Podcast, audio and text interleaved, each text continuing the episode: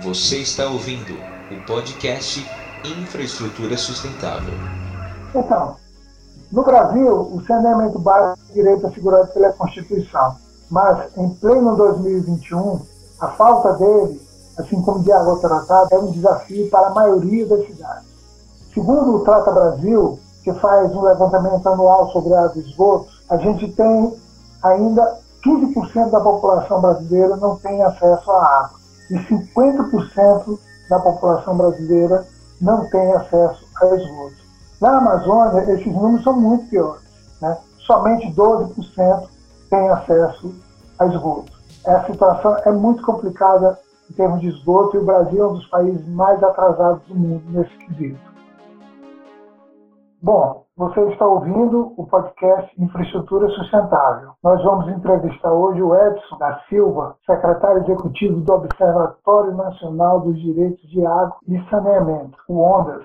Bem-vindo, Edson. Pode começar se apresentando e falando um pouco do trabalho do Observatório? Bom, é, antes de mais nada, eu queria agradecer o GT de Infraestrutura pelo, pelo convite, em nome do do Sérgio, é, dizer que é uma honra para a gente participar de mais desse espaço que possibilita tratar de um tema que é fundamental para a sociedade brasileira. Meu nome é Edson Aparecido da Silva, eu sou assessor de saneamento da Federação Nacional dos Urbanitários, uma federação sindical nacional que representa os trabalhadores e trabalhadoras da área de saneamento, energia, gás e meio ambiente e também sou secretário executivo do ONDAS, do Observatório Nacional dos Direitos à Água e ao Saneamento.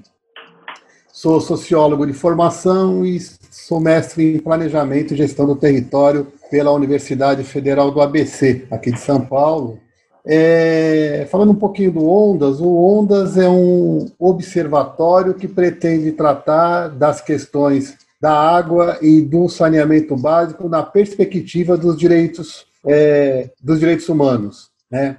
É, o Ondas foi criado em 2019 e tem na sua composição representantes da academia, do movimento popular, do movimento sindical, é, enfim, então a gente é, no Ondas pretende unir uma série de saberes no sentido de ser um espaço né, de formação, informação, e de elaborador de políticas públicas para a área de saneamento, sempre no foco de que o acesso à água e ao saneamento é um direito de todos e todas, independente da capacidade de pagamento e das condições de moradia. Então, esse é o objetivo principal do nosso observatório. Muito obrigado, Edson. Então, esses números que nós temos em termos de Brasil, são números ainda muito, muito pequenos, né? isso reflete diretamente na qualidade de vida das pessoas. Recentemente foi aprovado uma, um marco legal do saneamento, muito polêmico, e eu gostaria de te ouvir a respeito disso. E também, é, na realidade, te perguntar logo, o que, que o Brasil precisa fazer para virar esse jogo e a gente é, conseguir a universalização do abastecimento de água e do saneamento? Bom, é, na nossa opinião, a, a, a, aprovação da Lei 14.026 de 2020, em 15 de julho do ano passado, é uma lei que, na nossa opinião, ela não vai resolver os desafios da universalização do acesso ao serviço de saneamento no nosso país. Ela não vai é, resolver porque, na nossa opinião, o problema do saneamento no Brasil não estava na lei anterior, na lei 11.445 de 2007, principalmente, né, que essa lei vem é, alterar. É, na nossa opinião, os problemas estruturais do, do saneamento eles estão é, relacionados a uma lógica de que a política pública de saneamento ela é, historicamente foi negligenciada por sucessivos governos. Né? Ela começa a voltar a ter um papel de destaque no nosso país a partir de 2003, quando o governo federal cria o Ministério das Cidades, né? portanto, deu endereço para as políticas públicas urbanas, entre elas o saneamento, depois aprova a Lei 11.445, que colocou fim ao que nós convencionamos chamar de um vazio institucional que vinha desde meados da década de 80 e, principalmente, é, retoma o financiamento para a área de saneamento no nosso país através do PAC 1 e do PAC 2. É, na nossa opinião, o que deveria ter sido feito para a gente avançar na perspectiva da universalização era, primeiro, a efetiva implementação da Lei 11.445 e da Lei 11.107 de 2005, que é a Lei de Consórcios Públicos, que também trata do saneamento, no seu artigo 13, que a Lei 14.2026 veio é, alterar. Então, respondendo à sua pergunta do que deveria ser feito, eu digo o seguinte: primeiro, tinha que ser criado um grande programa de recuperação e revitalização dos operadores públicos de saneamento no nosso país. Né? É um programa que vinculasse o acesso a recursos à melhora da performance dos prestadores públicos de saneamento é, em todo o país. Segundo, é preciso é, garantir recursos perenes para o setor, né? que, a, que a cada mudança de governo não fosse é, revista a política de saneamento no nosso país, ou seja, que deveria ter uma política de Estado para as ações de saneamento. É, seria igualmente importante, Sérgio, e quem nos ouve, é, garantir os espaços de controle e participação social que foram completamente é, destruídos pelo atual é, governo. Né? Então, essas são algumas é, questões básicas que, na nossa opinião, se relacionam à melhora do atendimento e saneamento no nosso é, país. Acho que a Lei 14.026, que algumas pessoas chamam de novo marco legal, né? mas o marco legal do saneamento continua sendo a Lei 11.445, ela parte de falsas premissas, né? ela parte de uma, de uma premissa de que é, é, a Lei 11.445 era é, insuficiente para avançar no saneamento. Não é verdade, porque a lei é uma lei relativamente nova, é uma lei de 2007, regulamentada em 2010, e que, é, se você considerar o tempo do saneamento, 10 anos é um tempo muito pequeno. Né?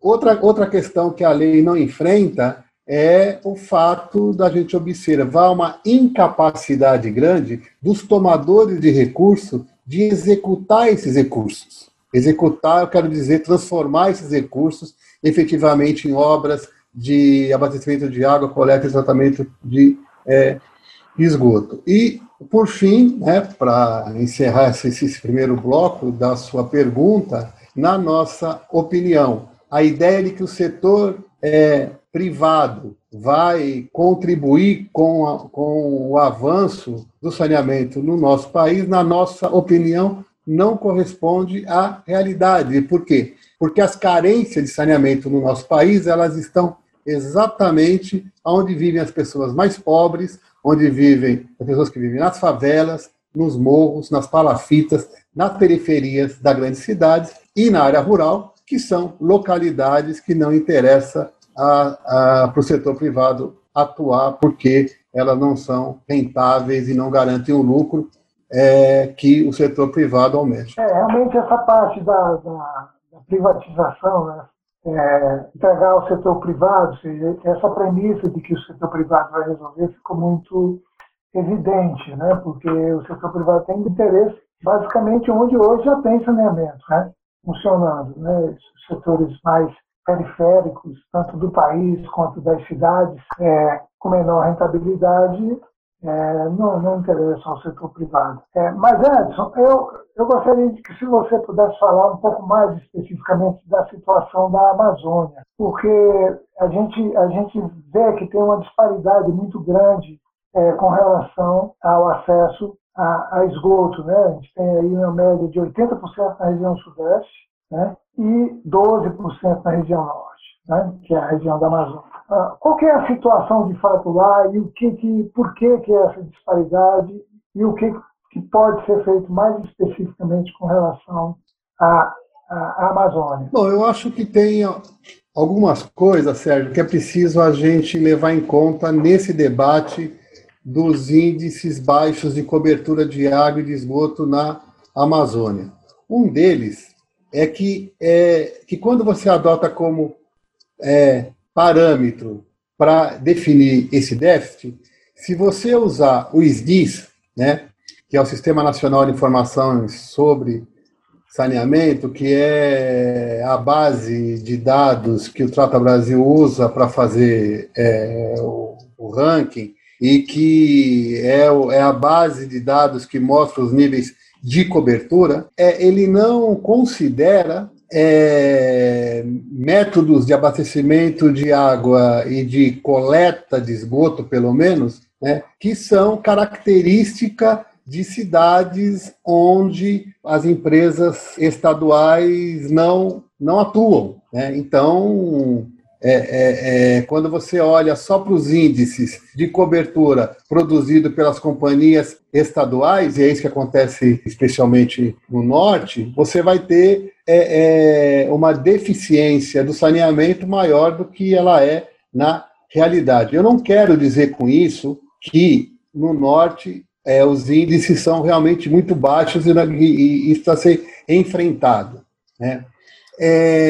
Eu acho que tem é, realmente um problema que é a dispersão populacional. Né? Você vai, por exemplo, na, é, no Amazonas, né? no, nos estados do norte como um todo, né? a, a, a dispersão populacional é muito grande. Né? Quando você tem essa dispersão populacional, os custos para a realização de obras de água e de esgoto eles são é, muito maiores, né? Por isso que nesses lugares você tem que pensar em alternativas de abastecimento de água esgotamento sanitário que não são as tradicionais praticadas pelas é, é, operadoras de saneamento. Né? Então, é, é preciso ter um outro olhar para essas regiões. Né?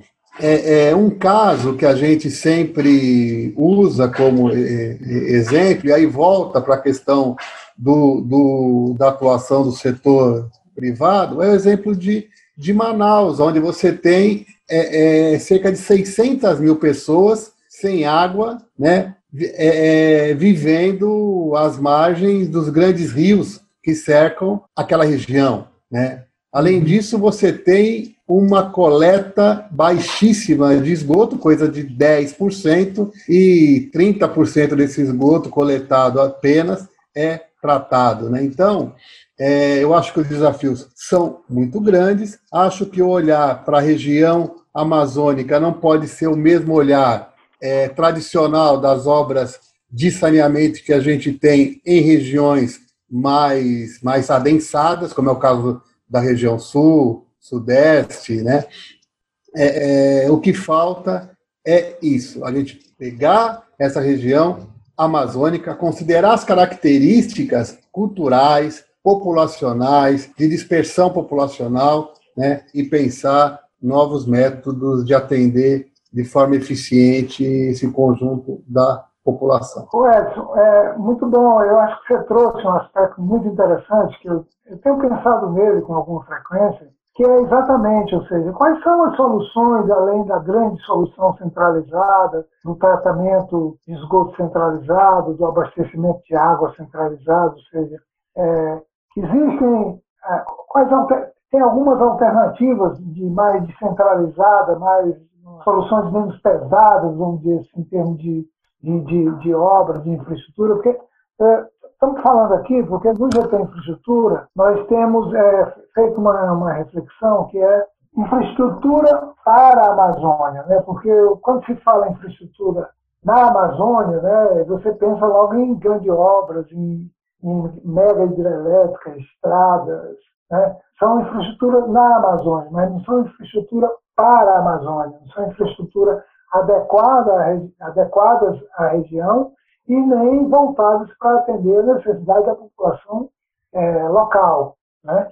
Então, É, nesse sentido, quando a gente está fazendo essa reflexão mais geral, eu acho que o abastecimento de água e saneamento ele se coloca assim. Claro que pelas próprias características da região, pela imensa disponibilidade de água que tem, inclusive, né, é, soluções alternativas é, são importantes de serem encontradas para atender a população. E você falou uma coisa importante, considerando inclusive a questão cultural. Existem, assim, algumas soluções que já se destacam é, de, forma diferenciada das soluções é, padrões aí de, do, do, abastecimento de água e do saneamento, esgotamento sanitário? Não, Sérgio, eu costumo dizer que a área de saneamento básico no nosso país ela é, é vítima da ditadura das grandes empreiteiras. Né? É. Então, a lógica que prevalece é a lógica, do que você mesmo disse, das grandes obras, das grandes soluções. Né? E isso foi assim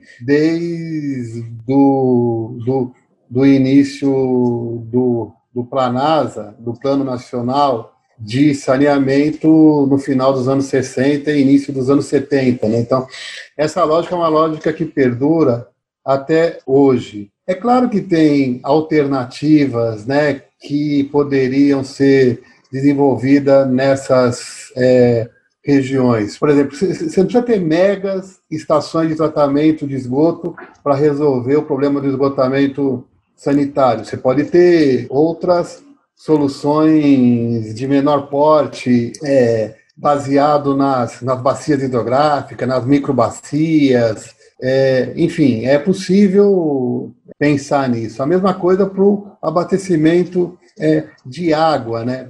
Então, Sérgio, eu acho que esse potencial técnico e tecnológico que existe hoje é, instalado na, na região norte, nordeste, que são as duas regiões com os maiores déficits de saneamento no, no nosso país, eu acho que poderia ser aproveitada no sentido de buscar essas novas alternativas.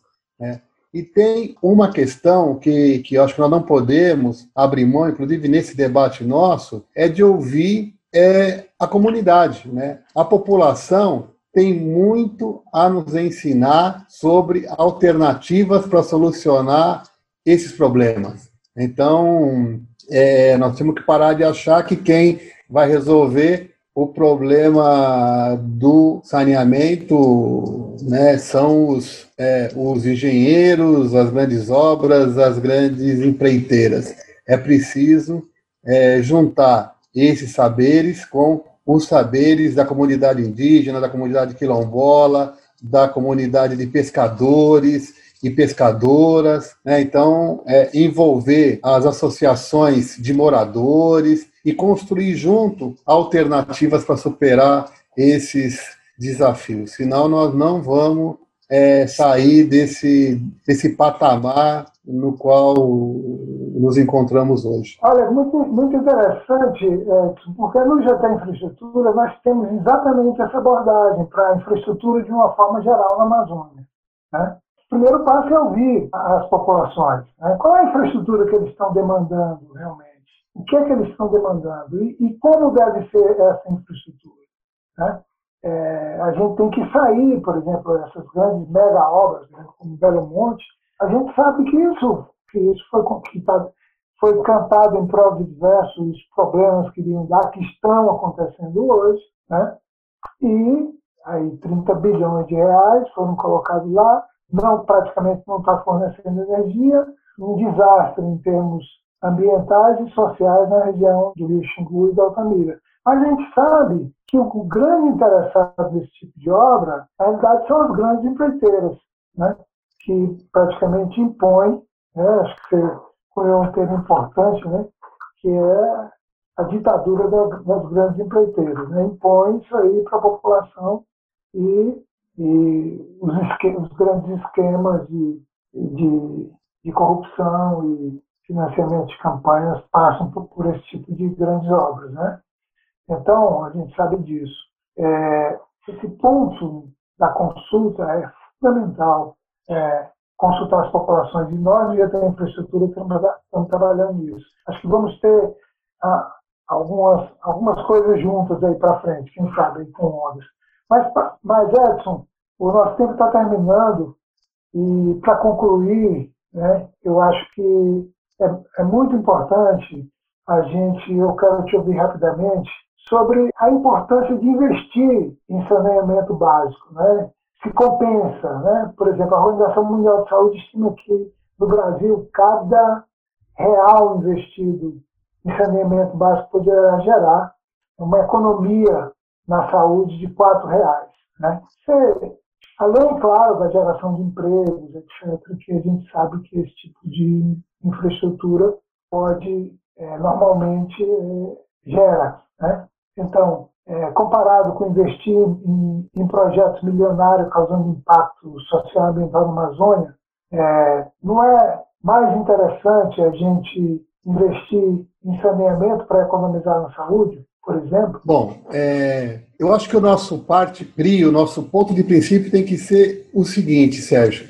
É, é um país só atinge o seu grau pleno de desenvolvimento quando ele não tiver mais nenhum homem, nenhuma mulher, nenhum idoso, nenhuma criança sem acesso a abastecimento de água, coleta e tratamento de esgoto, sem a possibilidade de destinar adequadamente o lixo, os resíduos sólidos, e também está livre das enchentes, dos alagamentos que todos os anos ceifam vidas, destroem casas, etc. Então, é, é eu estou falando desses quatro componentes porque eles integram a política, ou deve integrar a política, o planejamento da política de saneamento básico no nosso país. A outra coisa é que todos, independente da capacidade de pagamento independente das condições de moradia, tem que ter garantido o acesso à água e esgotamento sanitário. Nós vimos agora na pandemia da Covid-19 o que, que significa as pessoas não terem acesso à água e ao saneamento. Né? Então, eu, eu acho que esse, Sérgio, tem que ser o nosso ponto de partida.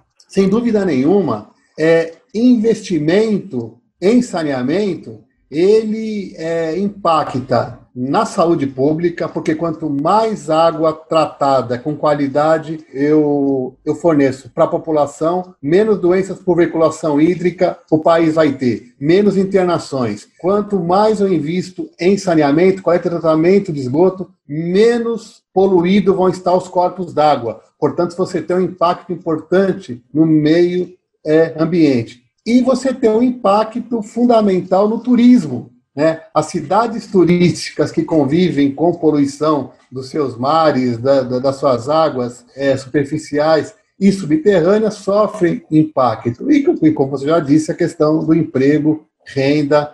É, quando a pessoa não tem saneamento, ela falta mais à escola, ela falta ao trabalho, né, por doenças. Então, é impressionante o quão importante é ampliar significativamente os investimentos em saneamento básico no nosso país. Né? Eu acho que, só para é, encerrar, eu acho que, a, e voltando um pouco à questão anterior, Sérgio, as cisternas são um exemplo importante de uma alternativa de abastecimento de, de água que fugiu dos modos tradicionais das grandes empresas, das grandes obras. Né? Então, eu acho que nós temos alternativa sim, e nós vamos alcançar essa alternativa a partir do apoio de entidades e articulações como essas que vocês é, fazem através do GT de infraestrutura. Ou seja, né, a sociedade realmente tem uma contribuição efetiva para dar isso e precisa participar para que os problemas sejam de fato resolvidos. Né? É isso Amigo, aí, Sérgio. muito grato por sua disposição, por sua disponibilidade. Você é, levantou questões bem interessantes, apontou soluções e certamente nós vamos conversar outras vezes a respeito disso. Muito grato e seguimos em contato. Se Deus quiser, parabéns pelo trabalho do Ondas. O Brasil precisa, a população mais desfavorecida precisa mais ainda. Muito grato. Obrigado, obrigado, Sérgio. Obrigado aos ouvintes aí que vão ter a oportunidade de escutar a nossa conversa. Este é um podcast que foi produzido pelo Mundo que Queremos e pelo GT Infraestrutura.